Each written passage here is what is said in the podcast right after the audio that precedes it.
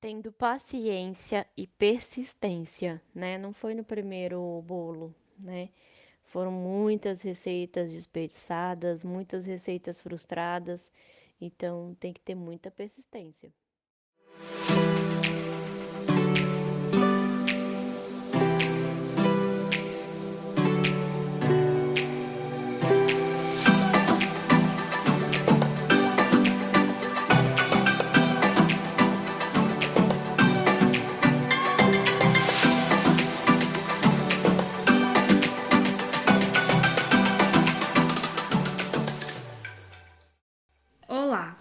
Sejam bem-vindos a mais um podcast do time 6. Eu sou a Arielle. A partir de dados analisados de muita pesquisa, tivemos uma demanda para saber um pouco mais de perto os empreendimentos e como eles têm se saído diante dessa pandemia. E quem melhor para dar a opinião sobre o assunto se não forem os próprios empreendedores? O empreendedorismo surgiu nos anos 90 sendo muito importante para o desenvolvimento econômico do país. Ele vem crescendo no Brasil e no mundo, e com a chegada da pandemia, muitas famílias perderam seus empregos e tivemos que evitar sair e ter contato com as pessoas. Muitas famílias optaram como solução abrir seus próprios negócios. Muitos estabelecimentos tiveram que fechar as portas, mas para outros estabelecimentos foi tempo de inovação e reestruturação. Alguns hotéis mudaram a sua estrutura. As partes coletivas fizeram divisão nas piscinas, como local de alimentação separado, e algumas pousadas já são referência para as famílias que querem sair de casa e se proteger do vírus. Os restaurantes também tiveram que se reinventar, tomando todo o cuidado possível e necessário. O empreendedorismo cresceu consideravelmente nessa pandemia e, segundo dados da Agência Brasil, o nível de empreendedores do Brasil bateu o recorde. Lembrando que as pessoas não se tornam empreendedores por quererem mais autonomia, mas sim pela necessidade. Eu sou Stephanie e hoje temos um convidado especial. Renata Brito Trigueiro. Renata, seja muito bem-vinda. Oi, oi, muito obrigada pelo convite. Ela é empreendedora e dona da mais famosa Pacelli Festas, a confeitaria que tem ganhado nossos corações com muita doçura. E agora vamos ao intervalo. Em breve voltaremos com a nossa convidada especial, contando mais sobre ela e seu empreendimento. Não saiam daí!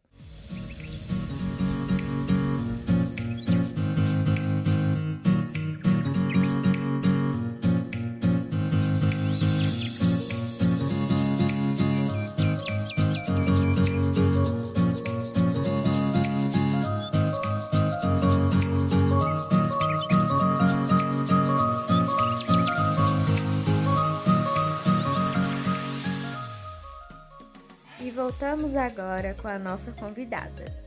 Renata, você poderia nos contar um pouco sobre você, da história de surgimento do seu negócio, de como ele se desenvolveu, quem é e quem foi seu público-alvo e de como é a sua relação com seus empregados?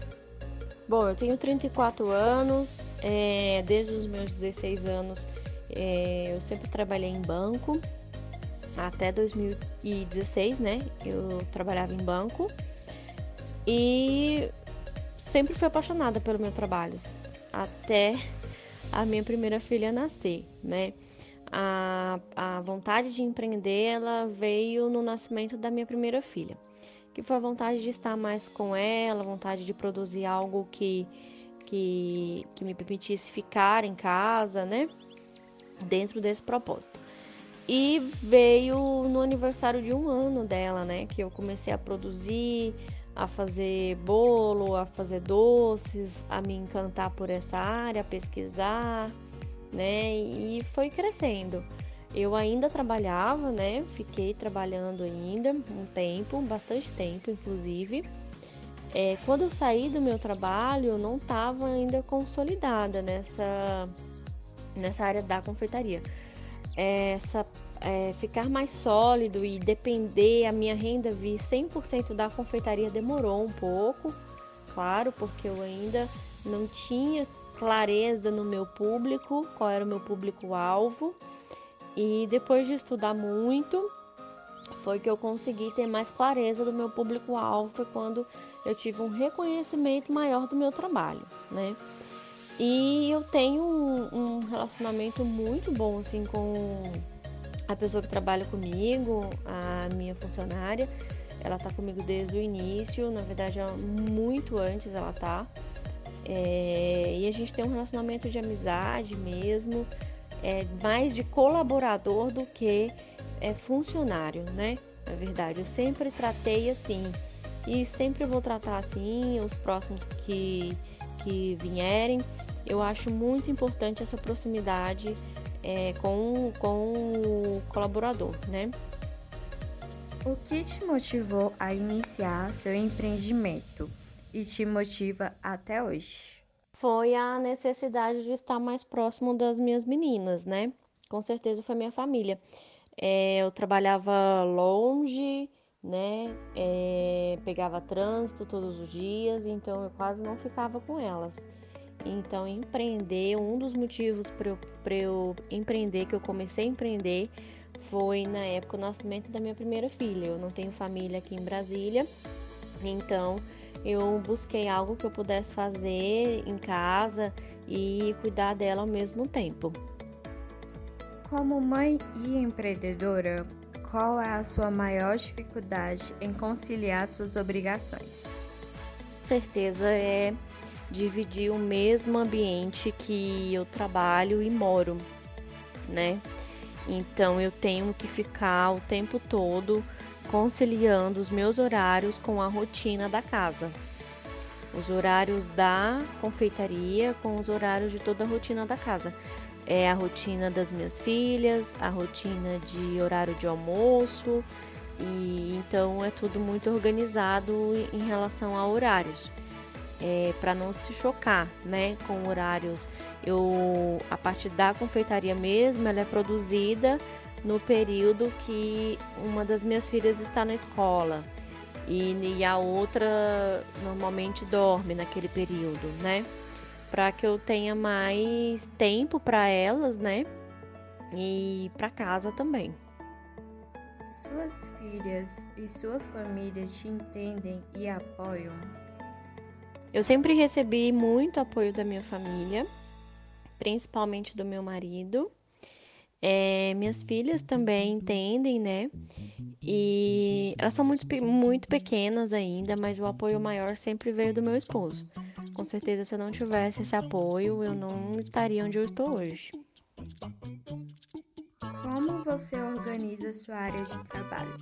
Minha área de trabalho, ela é na minha casa, então eu hoje eu utilizo a mesma cozinha, né, quente e fria no caso. É, eu organizo com horários opostos, né? Eu só produzo bolos, essa parte de confeitaria, é, à tarde. Hoje só à tarde, porque à tarde é o horário que a minha filha mais velha está é, estudando, a minha filha mais nova está na hora do soninho. Então, tudo que eu tenho para produzir é nesse horário da tarde. Pela manhã, normalmente, eu tô é, cuidando delas, é, acompanhando o almoço, ou se tem alguma encomenda para entrega, eu despacho pela manhã, mas essa encomenda ela já fica adiantada, pré-pronta, só para finalizar mesmo. Como todos nós sabemos, esse momento de pandemia tem sido um grande desafio para todos nós. Como tem sido esse processo para você? O meu maior desafio agora durante a pandemia é, foi produzir é, dentro de um local. Assim, eu já produzia né, em casa, mas não com todo mundo dentro de casa junto, né? Então, esse foi o meu maior desafio agora durante a pandemia. Um outro desafio também foi é, tentar entender qual era a necessidade do cliente nesse momento de pandemia. O cliente está em casa, é, ele quer receber o produto em casa, então eu coloquei é, entrega, coloquei motorista. O cliente ele quer um bolo menor para poder celebrar ali com, quatro pessoas, somente com as pessoas da família. Então eu, eu incluí no meu cardápio bolos de um quilo, que anteriormente eu não tinha, eu não trabalhava. É, o cliente ele quer um kit festa, ele quer receber tudo em um pedido só, bolo, brigadeiro, cupcake. Então eu incluí também o kit festa, incluí brigadeiros, incluí é, cupcakes. Então eu fui estudando a necessidade do cliente, sentindo mesmo é, como que eu poderia atender o meu cliente nesse momento de pandemia. De acordo com a sua renda anual, antes da pandemia e agora nesse cenário atual, você pode classificá-la como boa, satisfatória ou ruim? Satisfatória. É, com certeza a pandemia foi um momento que nos esticou, né? É, anteriormente a, a pandemia eu só produzia bolo, e com a pandemia eu passei a produzir produtos que eu não tinha antes no meu catálogo e esses produtos veio agregar e muito. Alguns estabelecimentos tiveram que fechar as portas pelo fato da pouca busca dos clientes. Você em algum momento teve que fechar suas portas ou pensou em fechar? Não, não, jamais pensei em fechar e não, e não precisei é, fechar. Graças a Deus, é, busquei outras alternativas para que isso não acontecesse. Quais foram suas estratégias para manter seu empreendimento nesta pandemia? Entender a necessidade do meu cliente Logo que eu entendi a necessidade do cliente no momento de pandemia, é, eu fui atrás das soluções, né? É, coloquei o motorista para entregar a encomenda pro cliente com segurança, né, com máscara e tudo. É, vai tudo embalado pro cliente e incluir é, produtos que eu não tinha no meu cardápio anteriormente, para que o cliente fosse atendido é, de uma vez só. O, o cliente, ele nesse momento, ele não quer ficar pedindo, no meu caso, do meu produto, bolo com um fornecedor, brigadeiro com outro fornecedor. Então, anteriormente à pandemia, eu só trabalhava com bolos. E agora eu vi a necessidade de incluir brigadeiros e cupcakes para fazer kit festas. Então, foi uma necessidade que eu vi agora e eu acredito que devo continuar mesmo pós-pandemia. Como você conseguiu dar a volta por cima? Tendo paciência e persistência, né? Não foi no primeiro bolo, né? Foram muitas receitas desperdiçadas, muitas receitas frustradas, então tem que ter muita persistência. Quando chegar em 2021 e você olhar para trás e ver os desafios que você teve que passar, qual seria a palavra que descreveria bem?